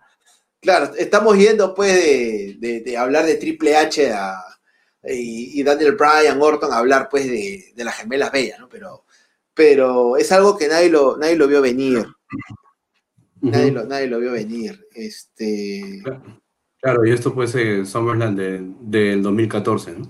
Sí, sí, sí, sí, sí, sí, sí. Y, y lo que más recuerda a los fans también es la vestimenta que tenía Stephanie, que era muy Sí, claro. similar a la de China, muy similar a la Sí. de China. Esta rivalidad, pues, este, no, quedó ahí, o sea, simplemente Nikki Bell estuvo, pues, con- por un par de semanas con la autoridad y ahí no, no hizo nada Claro. más. Sí, se dejó caer, creo, la, eh, la historia esa, ¿no? Y Pero, era para que bueno. siga. Sí, de repente podría haber seguido pues este ese ángulo. Dios sabe por qué de repente no se siguió, pero bueno, este a veces pasa así, ¿no? A veces pasa cuando sucede, como dicen, ¿no? Así es. Ahora, dentro de ese mismo evento en el año 2014, yo voy a titular este momento como Brock Lesnar lleva a John Cena a Suplex City. Mm, Yo cuando vi este, este evento, eh, o sea, yo sé que Brock Lesnar pues, es una bestia ya y, y- y es un atleta, tiene, tiene buen porte, este, pero jamás, jamás, jamás, jamás, jamás imaginé este, lo que era capaz de hacer. Y menos con la cara de la compañía. O sea, con cualquiera menos con Cena, ¿ya? Con cualquiera menos con Cena. Ujú. ¿Qué pasó, Dave? ¿Qué pasó aquí? ¿Puedes, puedes este, darme tu, tu opinión? ¿Qué, qué, qué recuerdas? ¿Te gustó? ¿No Bueno, te gustó lo que vi? Bueno, básicamente este dominio absoluto pues de, de Cena, ¿no? Eh, Sí. A base pues de a base pues de fortaleza física primero, pero el dominio eh, de, de Brock. Es más, Sí. o sea, no solamente el dominio físico de Brock, sino la construcción y la estructura de la lucha, ¿no? Que también nos contaba algo y que nos decía algo, ¿no? Porque si recuerdan la lucha, creo que en los primeros momentos de la lucha, o sea, Lesnar le mete un F5 a, a Cena, ¿no? Y básicamente después de eso, eh, Cena no tuvo prácticamente respuesta, ¿no? O sea, eh, cuatro suplexes alemanes. Eh, luego, pues cubriendo a Cena, Cena levantando el hombro. Este, dos suplexes alemanes más. Eh, nada, o sea, la construcción fue de la lucha fue muy buena. Ah, todos los suplexes que le metió pues Cena, a, perdón, Brock Lesnar a Cena, pues contundentes, y es ahí donde, donde nace, ¿no? Este, esta frase, ¿no? De Suplex City, ¿no? O la ciudad del suplex. Suplex City, bitch. Claro, exacto.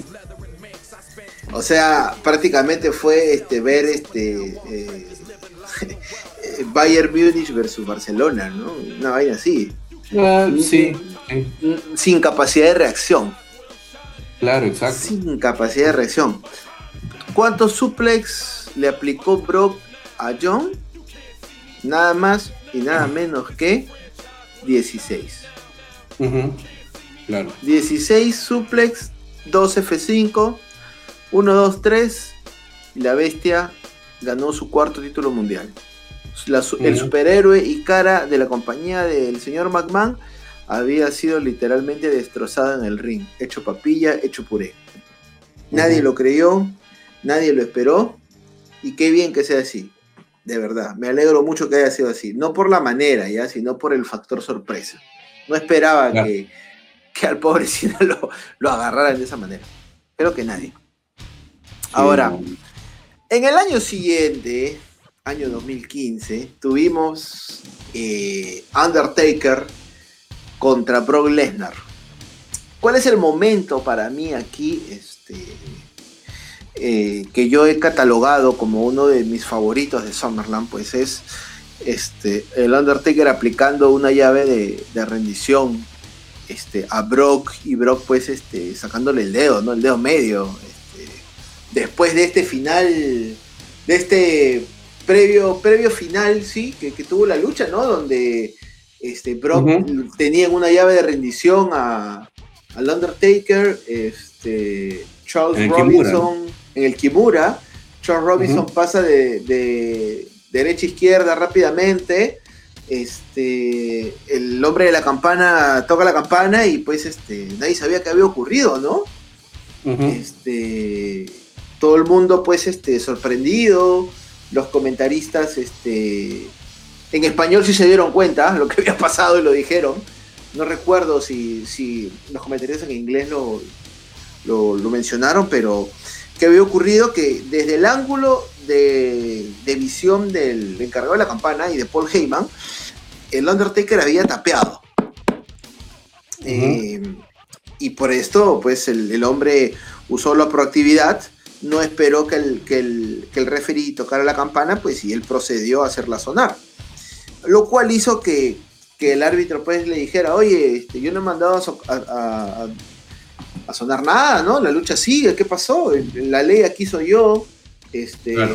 Paul Heyman sube al ring, este, Brock Lesnar se descuida, veo pues este al Undertaker aplicando un golpe bajo descarado este a Brock Brock cae y pues este el Undertaker aplica la gogóplata no que le- la, la gente le llama pues este las puertas del infierno no el Hell's Gate Así es. a, a Brock, lo acomoda bien, Brock intenta zafarse de la, de la llave de rendición, vemos el dedo medio de, de Lesnar pues este aparecer y luego ir, ir cayendo con Brock hacia la izquierda y el árbitro toca la, toca la campana pues dando como ganador al Undertaker por, por knockout técnico, ¿no Dave? Ese es el nombre puntual de, la, de lo que pasó. Así es. Así es. Knockout técnico. Hay una- es- la lucha es buena. Es buena. O, Sí, o- o- claro. o te pareció a ti, este, como dicen sea, algunos, sobrevalorada porque estaba el Taker, porque estaba Brock? No, no, yo creo que para ese entonces, este, bueno, a pesar de, de, de- de la, eh, digamos, de la derrota del Undertaker en, en, en WrestleMania, pues de, o sea, en WrestleMania del 2014, digamos que esta era pues la revancha, ¿no? Entre el Undertaker y Brock y el desarrollo de la lucha me pareció buena, solo que ese final es un poquito pues confuso, ¿no? Sí, ambos, ambos finales. Los dos, los dos finales. Sí, ¿no? claro. Los, los dos finales, ¿no? La lucha es buena, hay mucho, mucha psicología, mucha, mucha manera de contar la historia, ¿no? Undertaker, pues, un, un genio en estas cosas y Brock, pues, este, con toda la experiencia en el MMA, hace, muy bien este tema, pues, de la llave de rendición, vende muy bien también cuando le están aplicando una llave. Eh, no, hubieron, no hubieron fallos en la lucha, pues, y, y sobre todo, este, lo único malo creo que yo es el final. Pero, pero creo que ha sido uno de los pocos feudos, no sé, Dave, corrígeme, eh, donde no han habido muchas interferencias. O sea, Sí. siempre ha sido Brock contra Lesnar y nada más. No ha habido más. O sea, no ha habido una lucha en pareja antes. No, no, no. Siempre ha sido Brock contra el Taker. Claro. Buen, buen enfrentamiento, buena lucha y, y, y, pues hay muchos que recuerdan este Summerland pues porque por la supuesta risa del Undertaker, pues no, que Brock se empieza a reír, el Undertaker se levanta y lo mira y se empieza a reír también. Son, disculpen, pero son estupideces. Este, Claro, aquí claro. Lo, que, lo que se debe recordar pues este, es, es este final, ¿no? Que me perdonen los, los fans, pero, pero es mi punto de vista. No, Ahora, sí, claro. Ahora, eh, ya en el año 2016, eh, a los creativos de la empresa no se les ocurrió una mejor idea pues que tener un, un título, un título nuevo, ¿no? Ha- habiendo tantos nombres para, para ponerle un campeonato, pudiendo revivir el campeonato peso pesado, eh, se les ocurrió pues este, traer el campeonato universal. ¿Qué pasó? Debido Para pues, Raw. a la- para Raw. Ahora, ¿por qué para Raw? Porque debido a la, a la reintroducción de las marcas del draft, eh, el 19 de julio en SmackDown se realizó el draft, eh, el cual envió pues dentro de este sorteo al campeón de la WWE en ese entonces, Dean Ambrose, al plantel de la marca azul. Eh, En el evento siguiente, en Battleground, Ambrose retuvo el título de manera exitosa contra dos miembros de Raw, contra Seth Rollins y Roman Reigns. Eh, cuando Ambo- Ambrose retuvo el título, Raw se quedó sin un campeón máximo, sin un campeón mundial. La noche siguiente, en Raw, eh, Stephanie McMahon, que en ese momento era la comisionada de la marca roja, eh, presentó junto a el gerente general, que también en esa época era Mick Foley, eh, presentaron y crearon el campeonato universal. eh, para representar de alguna manera pues un campeonato máximo para la marca roja. Este campeón eh, iba a ser coronado pues este en el evento Summerland.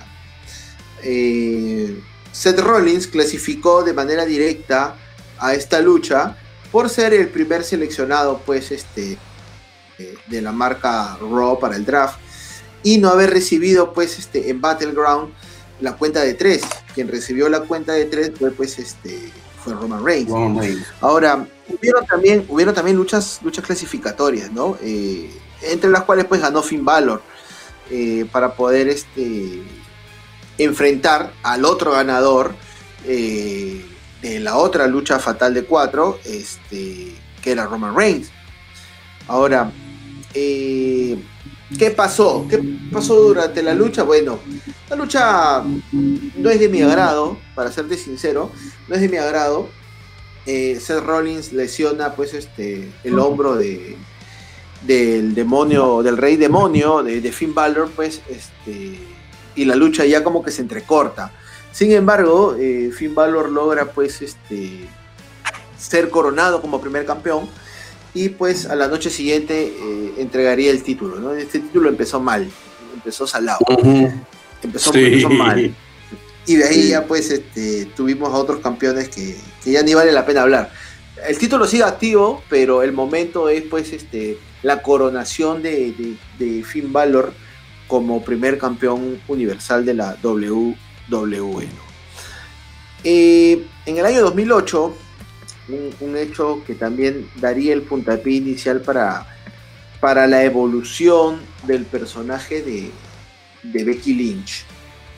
Becky Lynch actualmente pues está... 2008 2018. Perdón, dijiste. 2018, señor Day, disculpe usted. En el año 2018 este, fue el año donde empezó el personaje de El Hombre para Becky Lynch. Eh, marcó un punto en su carrera este, este giro. Ahora, eh, era un- teníamos a la misma Becky Lynch, pero con un personaje ya más agresivo. Eh, ¿Qué pasó?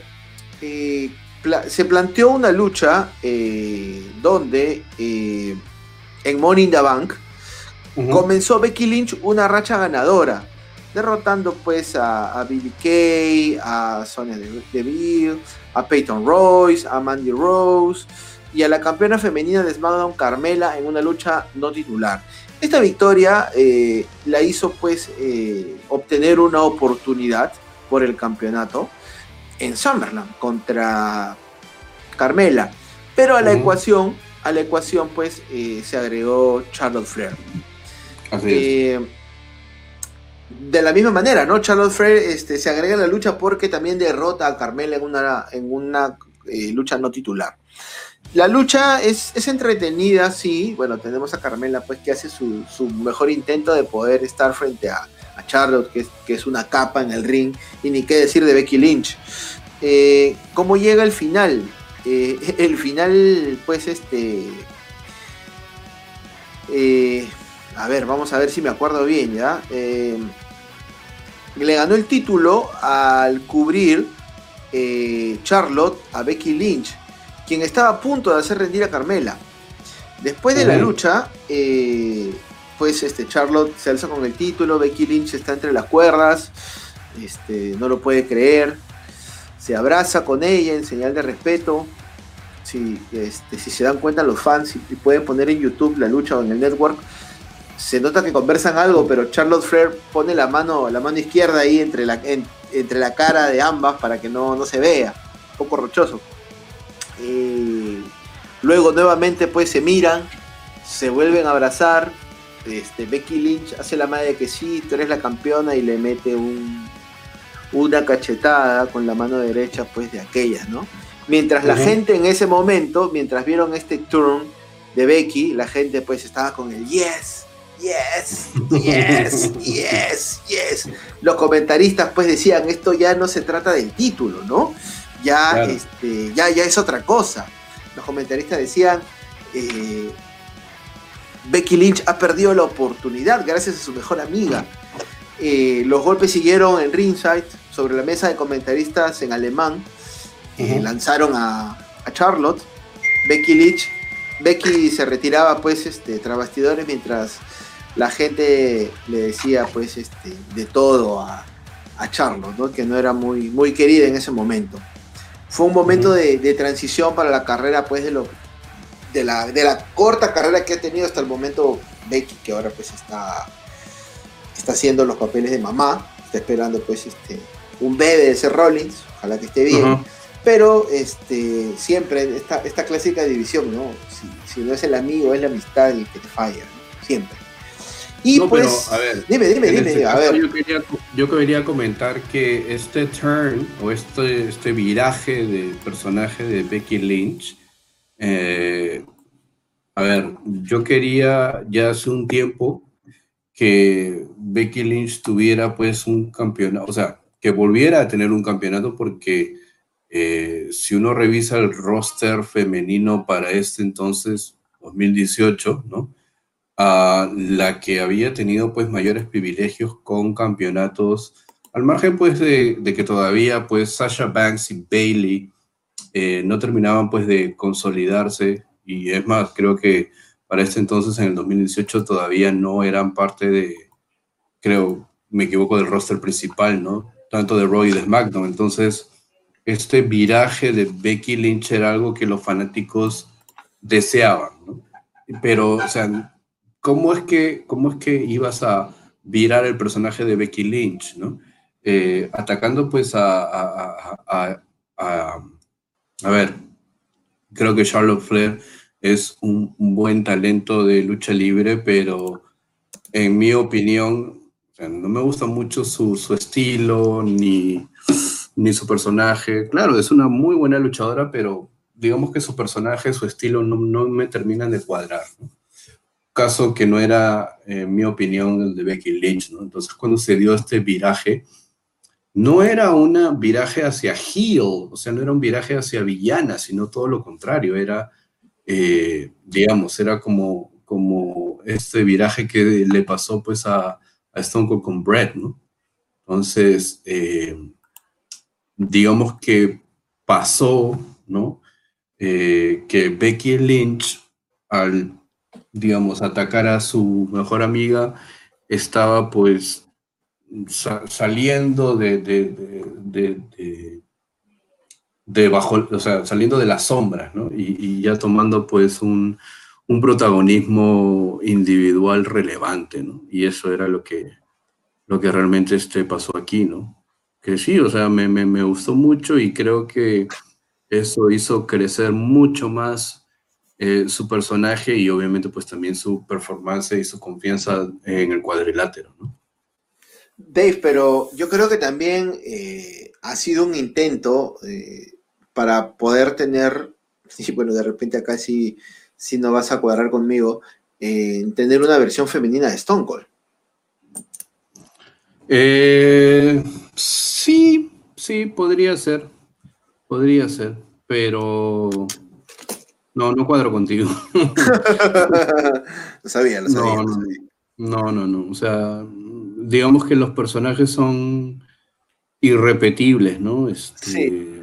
Habrá, siempre habrá un, un Stone Cold. Sí, claro, sí. y, y- y siempre va a haber pues alguien que, no sé, pues, o sea, a mí, por ejemplo, me parece, pues, este, Kevin Owens me parece, pues, un luchador, este, bueno también, pero ya cuando empiezas, pues, a hacer cosas de otros luchadores, por ejemplo, como las movidas finales, ya eso no, no, no, no, no, va, o sea, no va, para mí no va, pero bueno. Y en el, pero en el caso de Becky Lynch sí hay que reconocer que este viraje de personaje fue bastante importante para su carrera. Sí, sí, sí, sí. Y, y, pues este le ayudó a, a- a llegar pues este hasta el main event de WrestleMania, ¿no? Y el impensado main event femenino, ¿no? Claro, Que sí. ya que en algún momento se tenía que dar. Valgan verdades. Valgan verdades, pero pues este no, no con esa rapidez. Pero, pero, pero, como no estamos hablando de WrestleMania, estamos hablando de otro evento grande como SummerSlam. eh, voy a seguir hablando de, de las chicas. En el año 2019 tuvimos una lucha de generaciones. Lucha de egos, podríamos decir. Lucha de dos auténticas campeonas que tampoco pensamos que se podría dar este match. Trish versus Charlotte. Ujú. ¿Qué, qué- qué- qué pasó? ¿Cómo llegamos aquí? Trish salió del retiro en octubre de- de- de- de- del, del año, de ese año, eh, del año anterior, perdón, del año 2018, para luchar con Lita en una lucha de parejas, en este evento femenino llamado Evolution. Eh, al día siguiente en Raw, cuando pensábamos que ya iba a ser la despedida de, de Trish, de esta campeona canadiense, campeona legendaria, eh, Charlotte eh, Flair lanzó un reto. Lanzó, lanzó un reto para poder este, tener pues una lucha, tener algo por ahí, ¿no? Este, algo que tenga que ver con estas dos, dos luchadoras. Eh, ¿Qué pasó? Llegamos a, este, a este evento donde pues eh, teníamos a Trish que eh, había pues conseguido ocho campeonatos, perdón, había conseguido siete títulos eh, femeninos contra ocho campeonatos de Charlotte, ¿no? Teníamos eso en las estadísticas. Eh, a ver, en el papel la lucha cumplió. Tuvimos a dos de las mujeres más condecoradas en la historia de WWE, dejando a todos los fanáticos al borde de sus asientos en SummerSlam. Trish se lució en el cuadrilátero, demostró que aún le queda pues este, gasolina en el tanque, aún está a la altura de las competidoras actuales de WWE, pero Charlotte Flair dejó claro pues que en la WWE solamente hay un lugar para una reina y pues ella no va a dejar que nadie le quite la corona pues y mucho menos va a compartir es- ese trono, ¿no? La lucha termina pues eh, con la figura 8 aplicada de Charlotte este, a Trish y pues eh, Trish eh, se rinde, ¿no? Fue buena la lucha, sí, pero la gente recordará siempre pues que a pesar de los años, como dice, ¿no? Este, se mantiene joven aunque pasen los años, como dice ese comercial. Trish demostró que, que- que está en buena condición física, demostró que, que- ama el deporte, que ama el negocio y, y, pues eh, nos dio un gran momento en el, en el evento más caliente del verano. Y pues ya en, dentro de ese mismo evento pasó lo que todo el mundo, no sé si todo el mundo quería ver, pero fue, eh, fue la semillita para que WWE pudiera traer de, de regreso a, a la superestrella categoría RH. Eh, si, si pueden ver el segmento en YouTube, pueden eh, ver dos cosas. Primero, la cara de sorpresa de la gente que no se esperaba Edge. Como dices tú, Dave, una vez más el factor sorpresa siempre, siempre ayuda al espectáculo. Y lo otro que pueden ver es eh, un Edge muy nervioso, un Edge con respirando de una manera este, como que si le faltara el aire, acelerada. Y de ahí Claro. aplicándole la lanza a, a Elias y pues este prácticamente con los ojos este, llorando, ¿no? Prácticamente con los ojos este, mojado en lágrimas, porque Edge estuvo casi ocho años eh, fuera de los cuadriláteros, retirado, y pues qué mejor manera de volver eh, en su ciudad, ¿no? En su país, en Canadá, ya que recordemos que este Summerland pues fue en Canadá. Y pues Ujú. Elias siempre la mala costumbre de insultar a las ciudades donde, donde se presentaba. Ahora Elias pues está fuera de acción. Y pues decidió hablar mal de, de Toronto. eh, y pues este sonó la música pues de, de Edge, ¿no? Esta, esta canción tan buena. Este, no se necesitó más la música, la gente y una lanza. No, no hubo más. Claro. Gran momento. Gran Sí, momento gran momento. gran momento. No se dijo una palabra. Edge no agarró el micro. Edge no tuvo necesidad de dirigirse al público. Lo único que hizo fue subirse, hacer una lanza y después de hacer la lanza de Eve, el internet explotó. Sí, explotó claro. el Twitter, los hashtags, el Instagram, las páginas en español, este, todo el mundo, ¿no? Las teorías conspirativas, hartos videos en YouTube, este, ¿no? Edge eh, ha firmado un contrato, Edge ya está entrenando, Edge va a volver, posibles, este, eh, enfrentamientos de Edge, N cosas, que a la larga fueron verdad. O sea, Sí, a la larga, claro. a la larga fue, fue cierto. Pero pues este, para más información de lo que, de lo que ocurrió aquí, pues contraten el network o hagan como yo, bájense su torrent y este y revisen el especial de Edge, ¿no? Revisen el especial de Edge, el especial de 24 de, de Edge, donde se ve pues todo su camino desde su adiós temporal a- después de WrestleMania hasta este momento en, en Summerland, ¿no?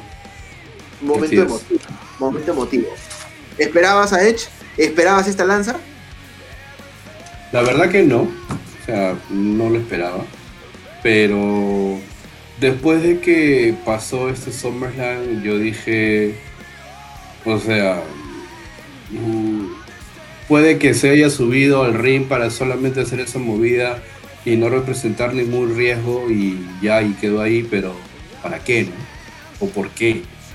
Entonces, eh, me quedó siempre esa duda, ¿no? Yo creo que o, se disipó un poquito más en mí la, la posibilidad de que Edge pueda volver, ¿no?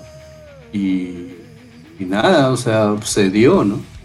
Se dio en el Royal Rumble de este año y, nada, ¿no? Y luego de ver pues el 24 ya obviamente pues como has mencionado pudimos ver y conocer un poco más de cómo fue el proceso.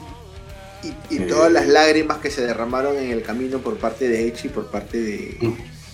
de su esposa, ¿no? De Beth Phoenix. No, Sí, claro, sí, sí, sí. porque este, no es sencillo. ¿no? O sea, tú, eh, cuando Edge se retira, ¿no? es porque le dicen que clínicamente y médicamente no está eh, condicionado pues a luchar.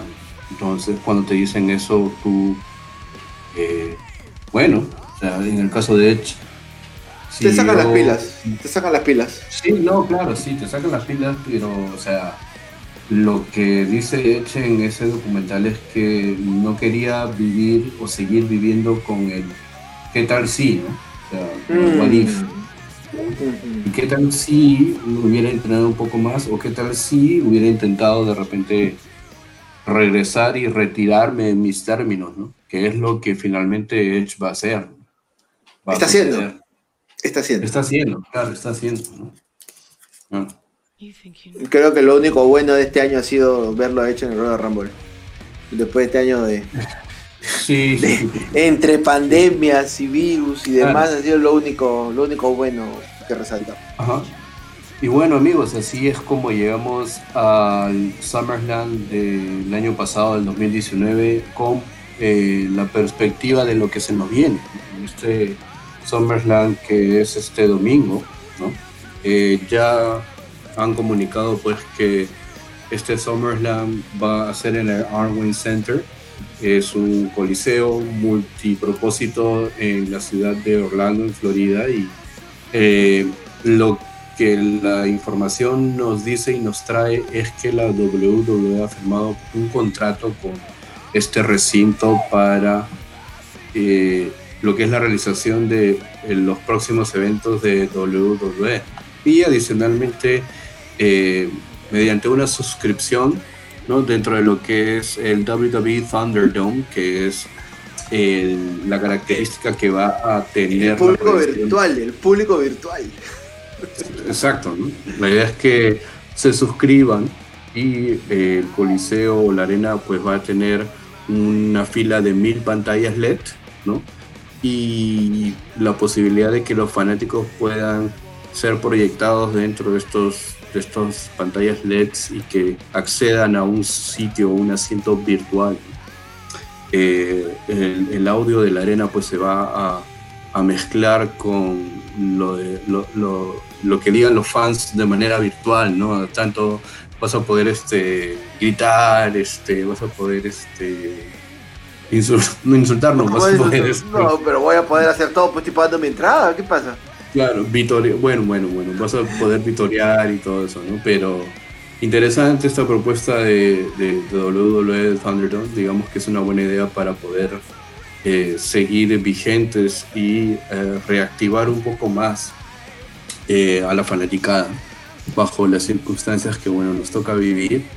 Eh, comentando, pues siguiendo un poco la línea de SummerSlam, quería comentarte un poco mis luchas favoritas dentro de lo que yo he comentado, que son pues los primeros 16 años de SummerSlam. ¿no? Eh, en un puesto número 5 yo pongo pues a esta lucha de Bret contra Bret Hart contra Mr. Perfect del año 1991 por el campeonato intercontinental.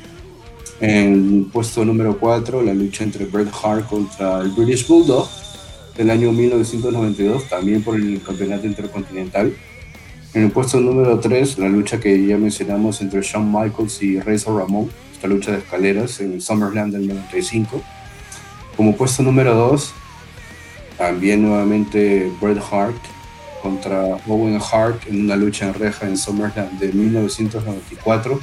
Y finalmente, como mi lucha favorita de los SummerSlam, es este TLC, o esta lucha de mesas, sillas y escaleras entre Edge y Christian, los Hardy Boys y los Dudley Boys de Summerland del 2000.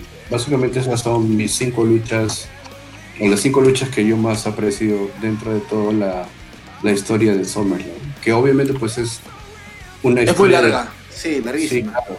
Una historia de 32 años que obviamente es muy, muy, muy difícil eh, escoger ¿no? un, un- un ranking de, de luchas favoritas, pero bueno, he tratado de, de ceñirme a, a, bueno, duración de lucha, la importancia, eh, la, es el estilo en, en las luchas, la historia que se cuenta, así que nada, los invito pues también a, a- poder hacer lo mismo, ¿no? Si es que tienen la posibilidad de acceder a todos los SummerSlam y de verlos, sería interesante pues también que hagan ese ejercicio.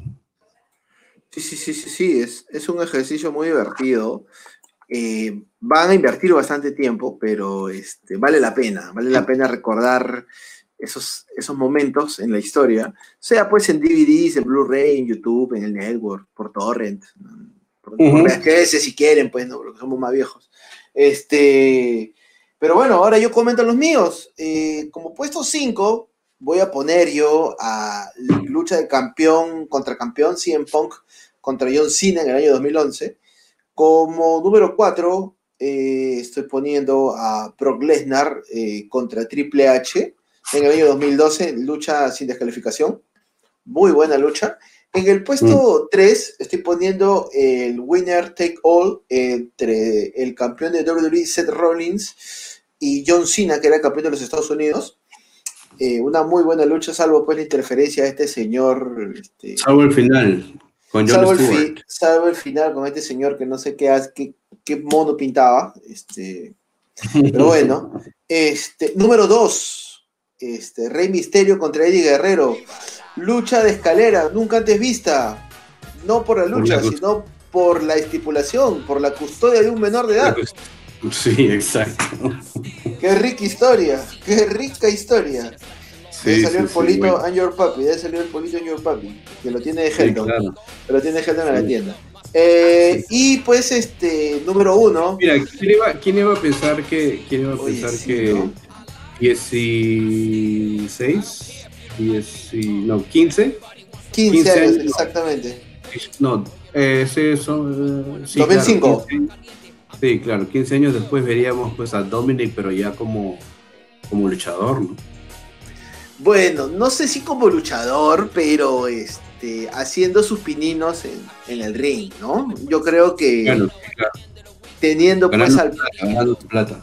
ganando su, ganando su plata, aportando a la casa, aportando a la olla. Sí, claro. O sea, tiene, tiene buena base, ¿ah? Si te fijas bien, Dave, Rey Misterio. No, sí, Es este Dominic, creo, creo que puedo, podría, o sea, si sigue, obviamente no tiene que seguir entrenando y tiene, pero es, lo veo bastante orgánico.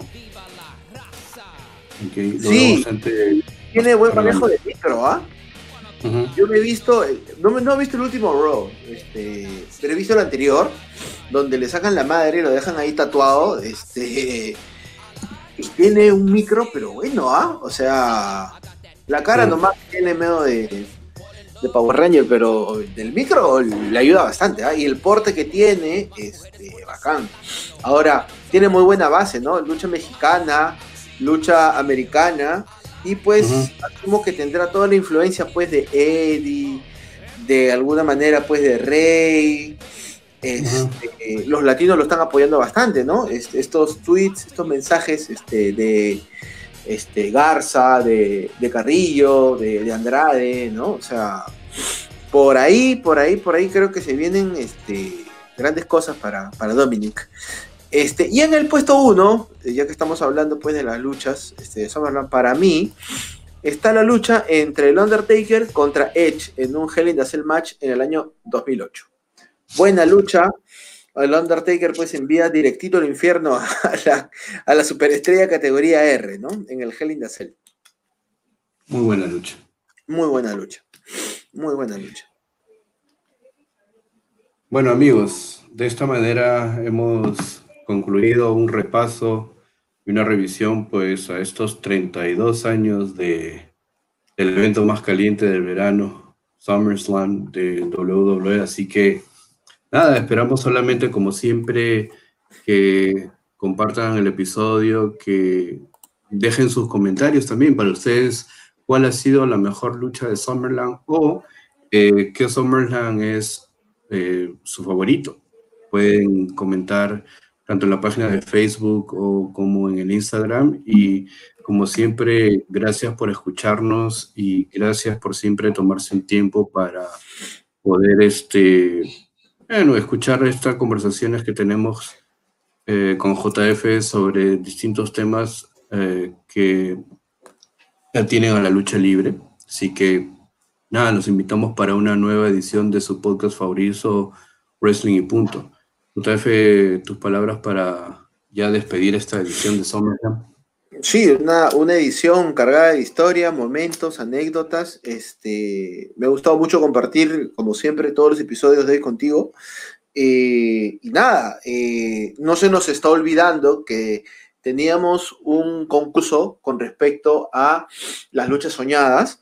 Vamos a tratar de regularizar este sorteo a la brevedad para que ustedes puedan, pues, este, ser premiados por la tienda de Health on the Game y pues por su podcast Wrestling y Punto eh, en base a sus comentarios. No nos hemos olvidado, todavía pueden seguir posteando sus, sus luchas. Hemos visto ahí unos comentarios, algunos están de acuerdo, otros no están de acuerdo este, con los temas, con el tema de, de la lucha soñada, pero nada, queda pendiente de eso, Dave. Te mando un abrazo, Chinito. Espero que estés bien. Cuídate. Listo, cuídense. Listo, se cuidan todos. Chao.